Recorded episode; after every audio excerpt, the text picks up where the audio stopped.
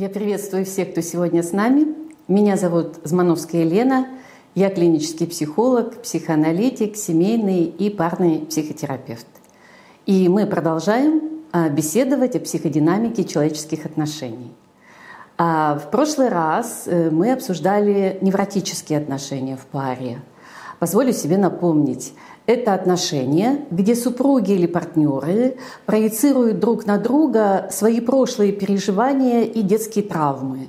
И э, главной проблемой невротических отношений является невозможность остановить навязчивое повторение так называемых детских сценариев.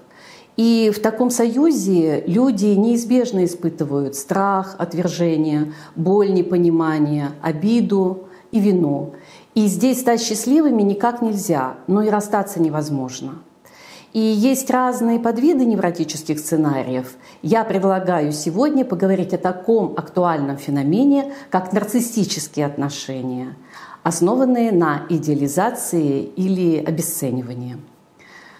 А, сегодня мы со всех сторон слышим, да ты нарцисс, да она нарциссическая личность, да у него нарциссическое расстройство личности. И довольно большое число современных людей именно так оценивают окружающих людей вообще и своих партнеров в частности. Представьте ситуацию. Молодая женщина приходит к семейному терапевту и говорит, помогите, мой муж нарцисс. А терапевт уточняет – что вы имеете в виду? А клиентка отвечает, э, что подробно изучила в интернете этот вопрос. И в американской классификации, э, медицинской, классификации, она нашла конкретные признаки нарциссического личностного расстройства. И к своему ужасу обнаружила все это у своего мужа. И дальше следовал аргументированный перечень из девяти симптомов – у него проявляется гипертрофированное чувство собственной значимости, уникальности, превосходства. Он э, односторонне ожидает особого отношения к себе, без реальных на то заслуг или ожиданий. Э, он ощущает себя имеющим особые права, он не хочет и не может понимать чувства, интересы другого человека, жены. Вместо этого он стремится использовать э, людей э, для достижения своих собственных целей.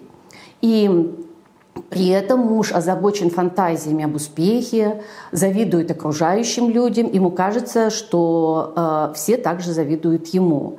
И он фиксирован на собственной и чужой зависти – а, муж страдает от постоянных перепадов настроения и самооценки, от ощущения собственной грандиозности и превосходства, а, которые сменяются приступами ничтожности.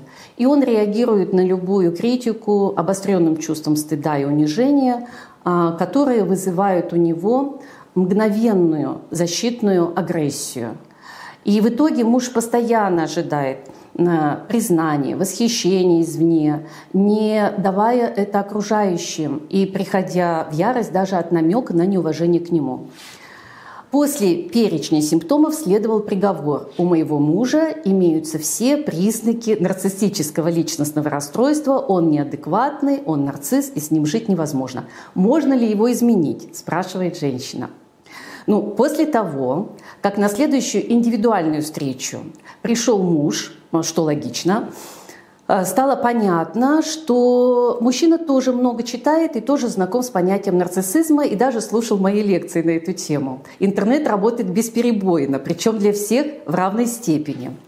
После небольшого рассказа о себе э, мужчина признался, что его жена явно страдает нарциссическим личностным расстройством. И на мой вопрос, а что же вы имеете в виду, он перечислил те же самые признаки, что и его супруга накануне, но только в их э, уже в женском варианте.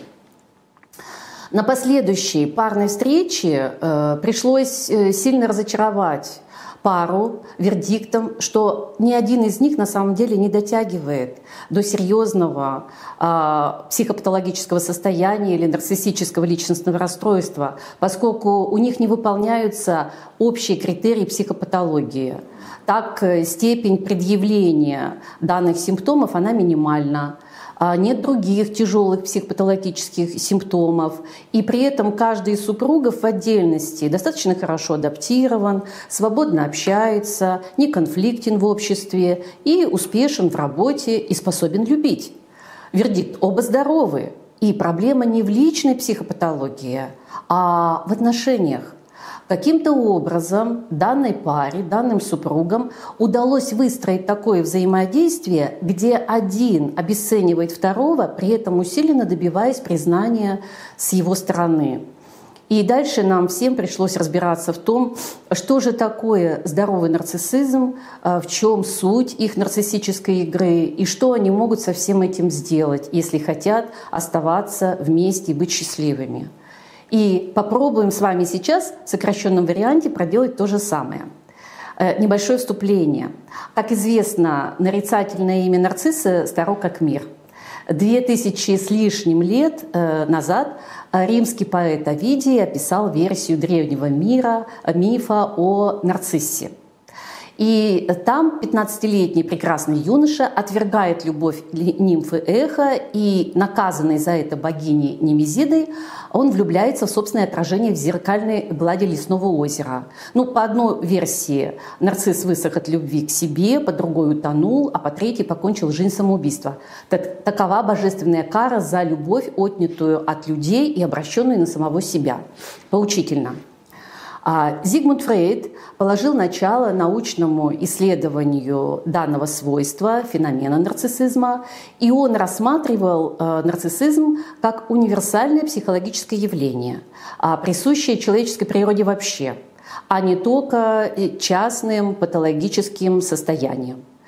И при этом а, нормальный нарциссизм, как, нарциссизм, как э, указывал Фрейд, проявляется в самоуважении, в самых различных аспектах интереса э, человека к себе – но а, при определенных неблагоприятных внешних и внутренних обстоятельствах развивается а, патологическое состояние, при котором индивид отрывает свой интерес от мира, отрывается от мира, сосредотачивает а, интерес на себе и своем теле или на своих собственных идеях, ну как, например, случается при психозах с отрывом от реальности – к счастью, э, патологический нарциссизм имеет место лишь в единичных случаях в нашей жизни, а нарциссические проявления есть у всех без исключения.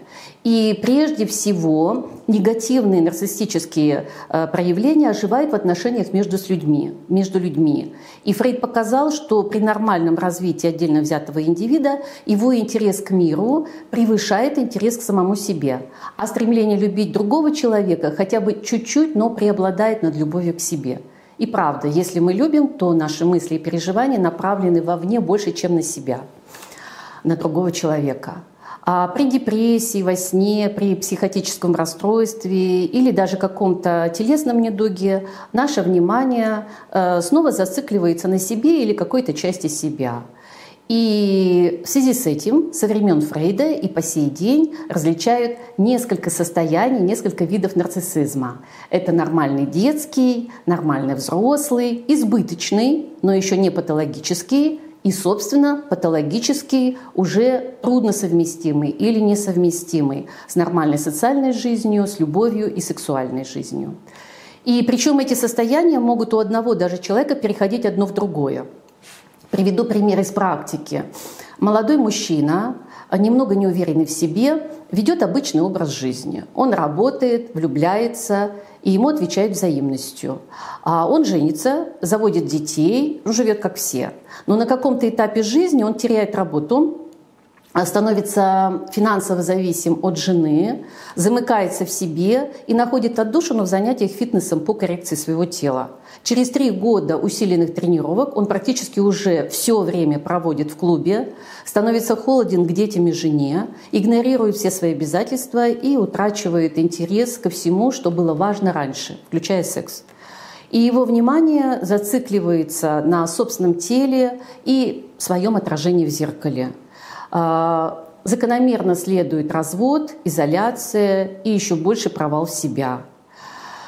А, возвращаясь к классику, Фрейд установил любопытное правило. чем больше интерес к себе, тем меньше способность любить другого человека, поскольку и то, и другое черпается из одного энергетического нарциссического источника.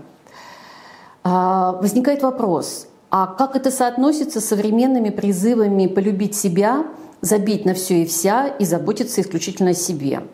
Ну, еще э, столетия назад а, известный психолог и неофрейдист Карен Хорни обратила внимание на то, что западная культура приобрела устойчивую нарциссическую направленность. Направленность в плане э, доминирования, выхода на первый план, ценности личного насыщения, удовольствия, идолов и знаменитостей. И к сожалению или к счастью, я не знаю, но сегодня мы живем в мире нарциссических травм и ценностей. Мир вокруг нас становится все быстрее, шире, мощнее. И, конечно, все это усиливает возрастающую неуверенность и растерянность людей. И большинство людей сегодня в силу определенной социальной среды озабочены личной значимостью и уникальностью.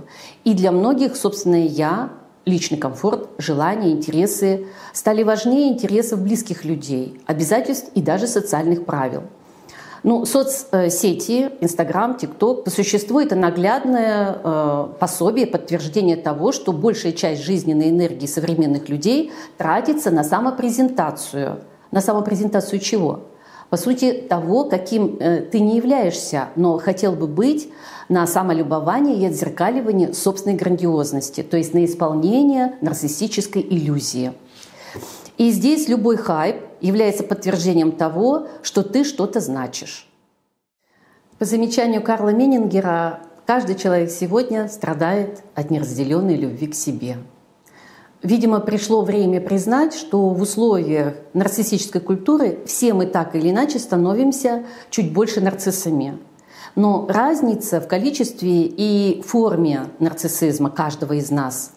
И как и любое другое психологическое свойство, нарциссизм может быть как здоровым, так и нарушенным.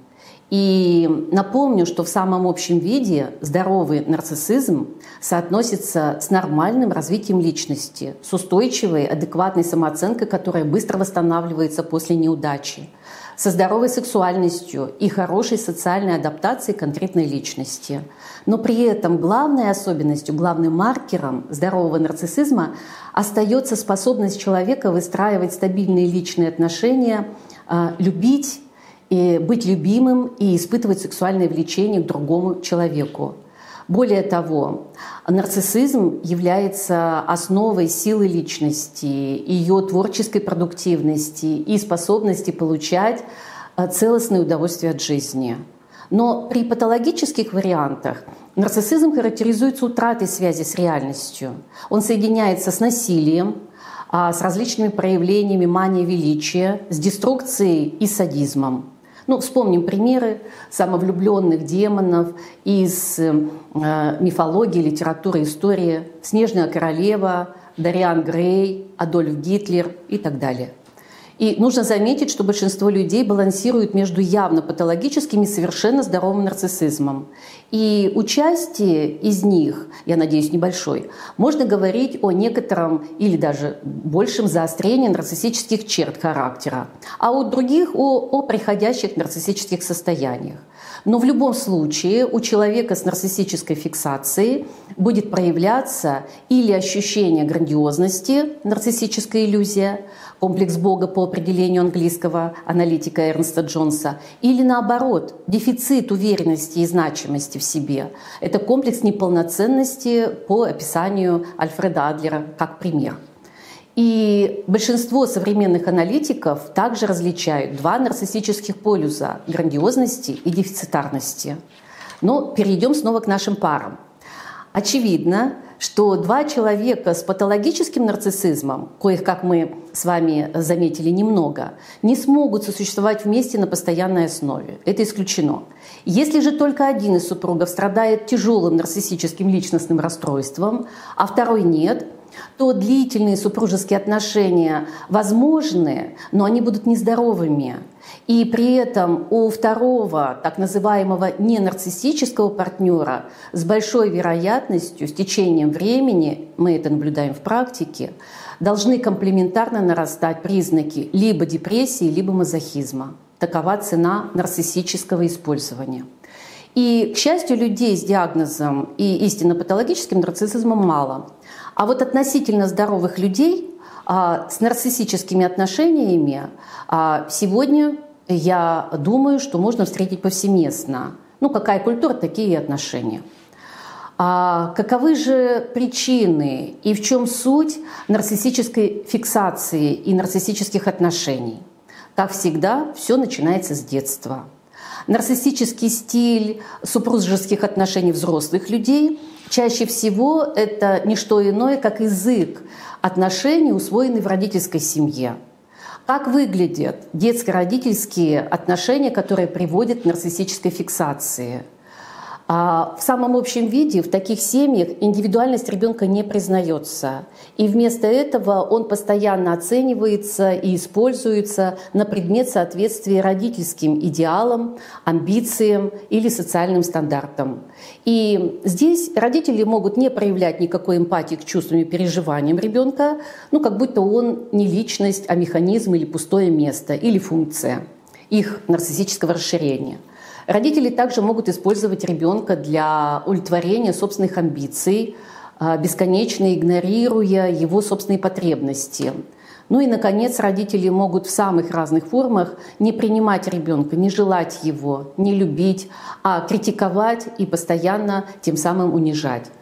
А, во всех перечисленных случаях у ребенка будет формироваться полярная неустойчивая самооценка, ложная самость и чувство собственной малозначимости – Приведем примеры из практики. Девушка 30 лет, не уверена в себе, зациклена на своей никчемности, не понимает, э, кто она, чего она хочет. И вместо этого она постоянно настойчиво ищет одобрения и пытается быть хорошей для всех остальных. Узнаваемый пример.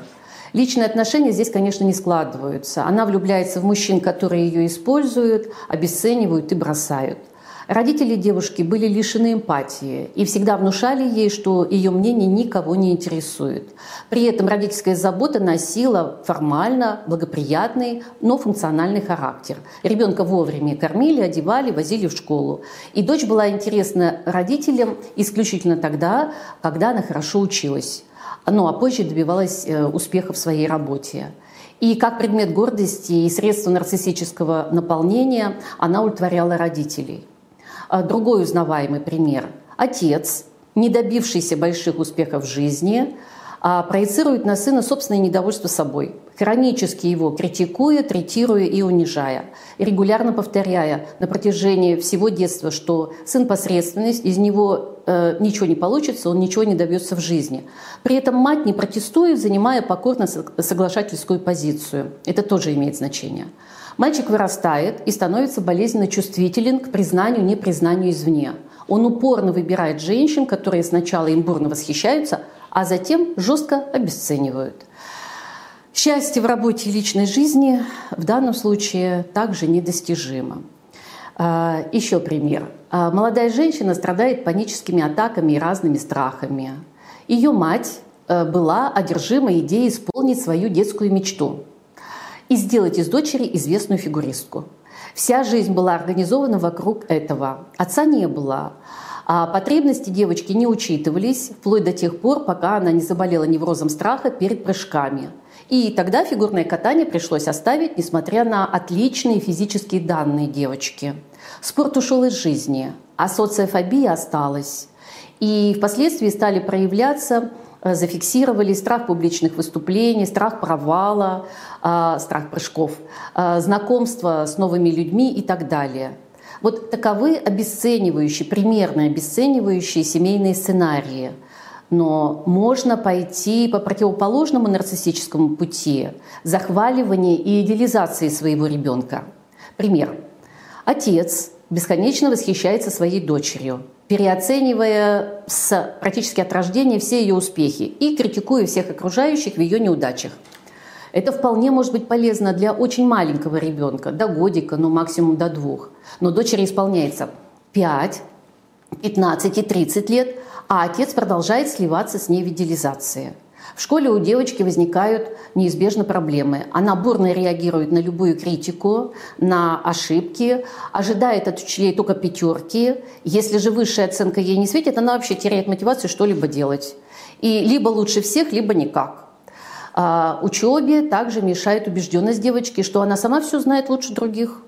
И в данном случае взрослые не являются тем авторитетом, который необходим для обучения – поскольку они не соответствуют грандиозному эго-идеалу папы с дочерью. Но без авторитета взрослых невозможно обучение, и в результате успеваемость снижается, а, усиливается неспособность начинать и выполнять какую-либо работу, преодолевать трудности, и девочка становится необучаемой при отличных умственных данных и в какой-то момент даже а, оставляет школу. Отношения со сверстниками также не складываются, поскольку здесь э, тоже проявляются односторонние требования, восхищение и в признании ее ничем не обоснованно пока еще превосходства. И в результате адекватная самооценка не формируется в ущерб качеству жизни, работе и личным отношениям. А еще одним источником перекосов самоуважения взрослой личности выступает так называемая нарциссическая травма. Травма, связанная э, со стыдом или публичным унижением. Ну, например, Молодой человек 32 лет, страдает крайней неуверенностью в себе, имеет множество невротических симптомов. Но самое неприятное, что из-за страхов у него не складываются э, такие желаемые э, сексуальные и личные отношения с девушками. История молодого человека содержит э, трагичный эпизод э, трехгодичной травматизации, когда учитель начальной школы в качестве воспитательной меры ну, в качестве наказания за нерадивость в учебе или плохое поведение выставляла мальчика перед классом, требуя детей клеймить одноклассника, перечисляя все его мыслимые и немыслимые недостатки. Несомненной нарциссической травмой для какой-то части людей являются э, их асоциальные или пьющие родители, что очень распространено, которых ребенок стыдится в детстве, в итоге перенося этот стыд и плохость на свою личность, естественно, не осознавая в полной мере этого. И стараясь контролировать в детстве родителей, ребенок берет на себя ряд их функций, отказываясь от собственных детских радостей и потребностей, то есть утрачивая собственную самость иногда на всю оставшуюся жизнь. Приведем еще один, другой, но тоже типичный случай детской нарциссической травмы. Это случай ухода родителей вследствие развода. Например, папа или мама влюбляются и уходят в новые отношения. И даже если ушедший родитель любит, проявляет финансовую заботу и периодически заезжает, он лишает своего ребенка постоянного присутствия, прежнего интереса, а значит родительской любви. И ситуация резко осложняется, если родитель вообще исчезает а, из жизни ребенка, и, ну, или временно, или навсегда. Лишенный родительской любви, ребенок ощущает себя плохим и виновным. И как будто родители поссорились и расстались из-за него. И здесь доводы разума бессильные. Травма родительского развода напрямую не влияет на психическое здоровье и успешность человека – но она однозначно сокрушает его самооценку и делает его последующие близкие отношения болезненными, незащищенными и тем самым снижает шансы на личное счастье. Чем же наполнен э, внутренний мир ребенка э, с нарциссической травмой или с нарциссическими дефицитами? А, такие дети, а впоследствии взрослые, лишены глубинного ощущения собственной значимости. Другие люди вызывают зависть, кажутся умнее, богаче, успешнее. Нарциссический ребенок во взрослом человеке переживает постоянный страх несоответствия внешним оценкам. И если у человека с нарциссической фиксацией что-то не получается, кто-то его критикует, Здесь возникает ожог стыда, ощущение собственной ничтожности в глазах окружающих, и это э, очень трудно переносимый эффект. Э, человеку стыдно признаться самому себе, себе прежде всего в своих желаниях, в слабостях, а в том, какой он есть настоящий. И нужно доказывать, что ты есть то, чем на самом деле не являешься. Чем гасится, чем устраняется стыд? Стыд хорошо гасится гневом. Поэтому человек становится раздражительным и гневливым. А другим способом самолечения становится иллюзия собственной уникальности, идеальности и грандиозности. Ну и тогда такому человеку трудно извиняться, потому что извинение означает признание своей слабости, ошибки, неидеальности. В лучшем случае имеет место формальное извинение с вручением подарка, без ощущения собственной вины. А, а жертва нарциссических родителей а, при этом также не может испытывать благодарность и прощать. А, для того, чтобы э, снимать тревогу несоответствия и поддерживать а, самооценку на каком-то определенном уровне, люди с нарциссической ранимостью стремятся найти опору во внешних ресурсах, не во, не во внутренних, а во внешних. А в чем? В одобрении извне, в успехе, в сексуальных победах, во власти, в богатстве, в знаменитости.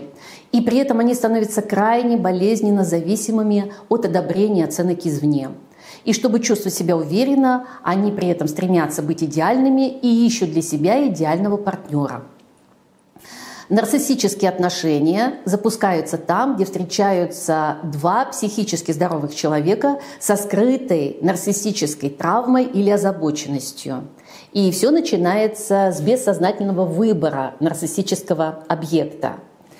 А такой выбор изначально основан на поиске идеального партнера – способного компенсировать прошлые дефициты, заниженную самооценку или и отзеркаливать возникшее компенсаторное чувство собственной грандиозности.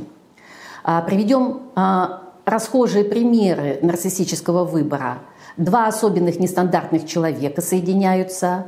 А, состоятельный зрелый мужчина выбирает молодую девушку-модель. Уверенная в себе женщина влюбляется в слабого закомплексованного мужчину, а он отвечает ей взаимностью. Или два перфекциониста, стремящихся к совершенству, становятся очень полезными партнерами по жизни друг для друга и так далее.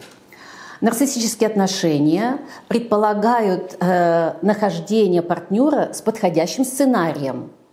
Но для этого партнеры должны играть взаимодополняющие роли. А чаще всего разыгрывается неприятная а, тема обесценивающего тирана и страдающей жертвы.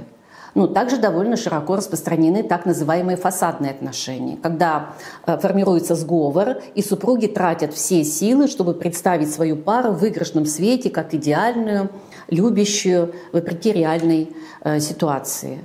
И как же развиваются нарциссические отношения во времени – Обычно имеет место следующая схема. Сначала а, переживается яркая влюбленность, ощущение обретения идеального партнера, и э, это сопровождается непродолжительным периодом нарциссического триумфа и эйфории. А при более длительном знакомстве партнеры неизбежно сталкиваются с реальностью и обнаруживают признаки несовершенства друг друга или даже недостатков и пороков – и в случае малейшего обнаружения неидеальности партнера делается вывод, что это ошибка, что это не тот человек, что он не подходит. После этого разочарование усиливается лавинообразно, появляется раздражение и даже нарциссическая ярость в сторону партнера, не оправдавшего нарциссические обещания, ожидания. И в этой ситуации уже невозможно оставаться вместе. Ну, могут быть нюансы, и варианты, но суть одна. А, нарциссические отношения основаны на а, идеализации и обесценивании.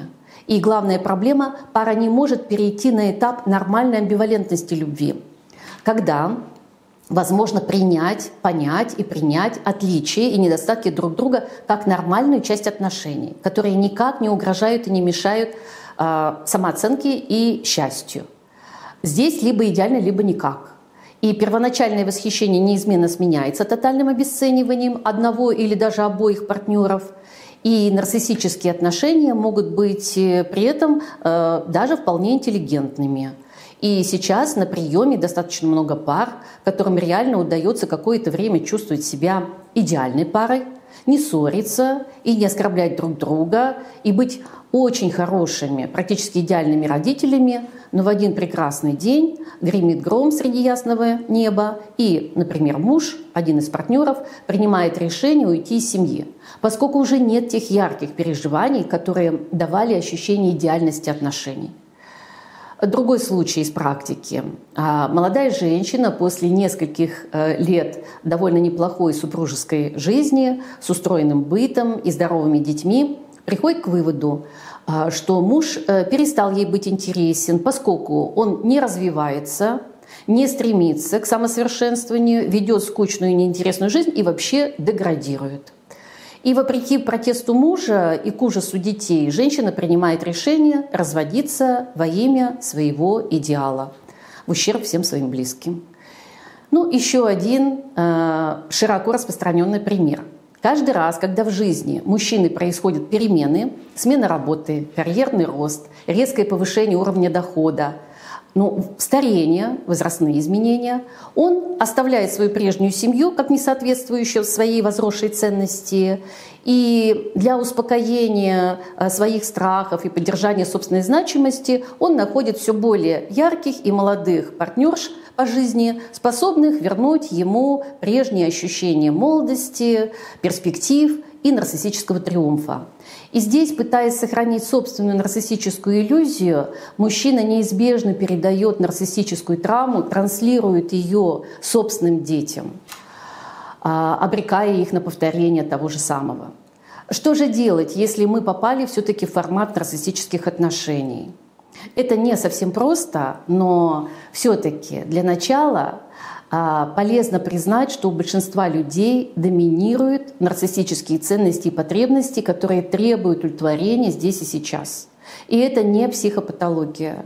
Это адекватный ответ современных людей на вызовы нарциссической культуры, которая уже достаточно прочно обосновалась. И это не всегда деструктивно, Именно нарциссизм лежит в основе творчества, личного успеха, социального прогресса, ну и банальной э, способности получать удовольствие от жизни. И вообще перфекционисты двигают мир вперед. И если взаимное стремление к совершенству помогает личностному развитию, стабилизирует отношения, разнообразит секс, окрыляет и приносит равное удовольствие обоим, то поздравляю, вы идеальная пара. Но если же в вашей личной истории идеализация неизменно, а, неконтролируемо сменяется обесцениванием и уходом, и в ваших отношениях преобладает хроническое разочарование, ощущение, что партнер, которого вы выбрали сами, хуже вас, не соответствует вам, недостоин вас, здесь нужно остановиться – и важно признать, что вы разыгрываете один из нарциссических неконструктивных сценариев. И важно понять, какую роль в этом танце играете именно вы. А главное, для чего, что вам это дает, для чего это нужно. Необходим анализ. Ну, возможно, потребуется личная психотерапия. Но пока нет осознания собственных нарциссических травм и потребностей, то глупо надеяться, что тебя поймет и вылечит другой Э, по существу такой же уязвимый человек. И нужно начинать с себя, а затем переходить к совместному обнаружению важных для каждого нарциссических потребностей, дефицитов и способов их взаимного удовлетворения. Это возможно. Трудно, но важно увидеть в партнере не ужасного родителя, обесценивающего, и не сверхсильного, не сверхсильного волшебника, а реального живого человека, от которого невозможно получить всегда и все, что ты хочешь и большую часть своих потребностей в разговорах, в развлечениях, в развитии, в отдыхе можно вполне удовлетворять самому разными способами, без обид, обвинений и претензий в сторону партнера. Можно быть вместе счастливыми и при этом не все делать вместе и не все давать друг другу э, э, целиком. Нужно терпение. А в ряде случаев, пока человек с негативным нарциссическим сценарием не столкнулся с сильным стрессом или публичной неудачей, он отрицает свою проблему, не может э, признать ее и не хочет изменяться. Здесь иногда нужно подождать. В любом случае не стоит драматизировать. А, нарциссизм не симптом, это жизненно важный вектор развития индивида и пары, это источник творчества, креативности, уверенности в себе и способности получать удовольствие от жизни. Его нельзя и не нужно искоренять, его нужно а, своевременно освобождать от неконструктивных, патологических и деструктивных примесей. Так уж устроена жизнь. А пока вы не дадите партнеру свой искренний интерес, свою положительную оценку, свое уважение, он не раскроет для вас а, самой лучшей стороны своей личности. Любовь – это признание безусловной ценности другого, отличного от нас человека. Но это уже тема для следующей беседы, которая будет посвящена специфике парной терапии. Ваш семейный и парный терапевт Елена Змановская.